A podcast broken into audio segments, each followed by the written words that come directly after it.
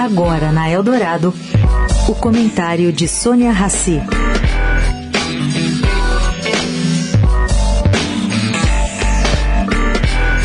Gente, matéria da BBC inglesa questiona por que bilionários chineses estão desaparecendo. Bom, o último a desaparecer é Bao Fan, fundador da China Renaissance Holding, que desapareceu no mês passado. Ele é um magnata do setor de tecnologia do país. E esse caso segue um padrão já conhecido. Bao esteve sumido por dias até que sua empresa anunciou que ele estava, entre aspas, cooperando em uma investigação realizada por autoridades da República Popular da China. Jack Ma, que é mais conhecido que ele, o bilionário fundador da Alibaba, não é visto na China há dois anos desde que criticou os reguladores financeiros do país.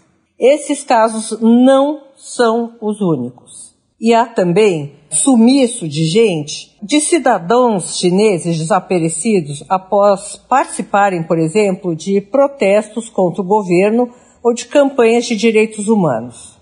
O desaparecimento de Bao reforça a tese que esta é uma das formas usadas pelo presidente Xi Jinping para garantir seu controle sobre a economia da China.